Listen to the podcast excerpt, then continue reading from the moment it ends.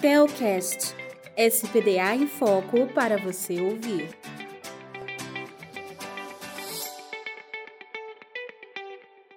Seja muito bem-vindo ao nosso Telcast. Eu sou Nicolas Lemos e hoje falaremos sobre a proteção contra os efeitos das descargas atmosféricas em circuitos fechados de televisão. O CFTV é um sistema composto por pelo menos uma câmera, um monitor e um caminho de transmissão de vídeo adequado. Esse tipo de circuito é muito utilizado em todos os setores do mercado, seja para segurança, controle de processos ou facilidade de supervisão. Por essa razão, sua disponibilidade deverá ser sempre a maior possível. Como todo equipamento elétrico ou eletrônico, as câmeras, monitores e painéis de controle estão sujeitos aos danos causados pelas descargas atmosféricas e, por isso, é preciso adotar medidas de proteção. Existem no mercado diversos tipos de equipamentos apropriados para CFTV, assim como uma grande variedade de opções de instalação. Nos exemplos a seguir, falaremos sobre aquelas que são mais comuns de ocorrer: câmeras do tipo coaxial EIP. O primeiro passo para a proteção é garantir que os equipamentos e circuitos não sejam afetados pelo impacto direto do raio e suas correntes conduzidas. Para isto, o uso de captores é essencial, já que através deles será possível criar um volume de proteção seguro para a instalação das câmeras, monitores e etc.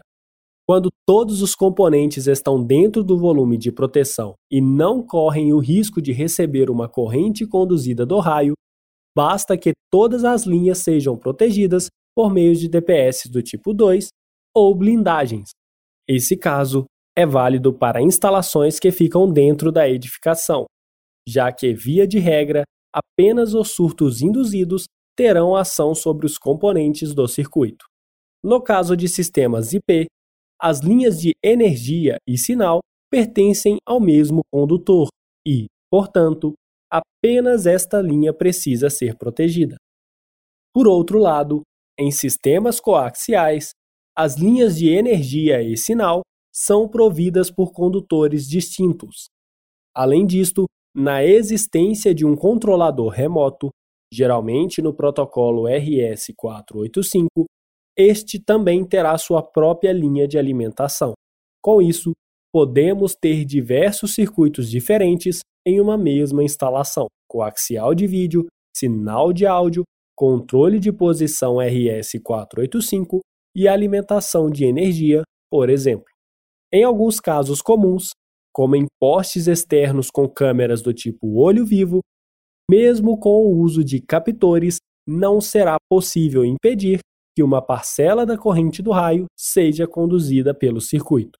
Isso porque, ainda que a estrutura do poste não seja metálica, dificilmente conseguiremos respeitar a distância de segurança S, que garante a isolação elétrica entre os condutores do sistema CFTV e a descida do SPDA. Nestas condições, é necessário instalar localmente um DPS do tipo 1 mais 2 para cada linha que alimenta a câmera e nas entradas dos monitores, painéis de controle e quadros de alimentação. Entretanto, em sistemas com muitas câmeras, pode ser inviável economicamente instalar tantos protetores e, por isso, um trabalho que pode ser feito é o de definir quais são as mais expostas ou mais críticas para o processo e segurança do local. Desta forma, é possível dimensionar uma proteção mais enxuta que dependerá do consentimento do gestor do estabelecimento para a execução. Vale lembrar que basta uma única linha desprotegida para colocar em risco toda a funcionalidade do sistema, uma vez que um surto de alta intensidade que incida por ela poderá queimar os equipamentos de gravação e monitoramento que estejam a jusante. Para facilitar a especificação dos DPS, recomendamos a utilização do aplicativo gratuito DEN Select IT, disponível no site do fabricante DEN. Com ele, basta conhecer os dados básicos das linhas de sinal, que podem ser coaxiais, dois cabos, IP, RS485 e etc., e o tipo de DPS necessário para o local, que pode ser tipo 1, 2 ou 1 mais 2.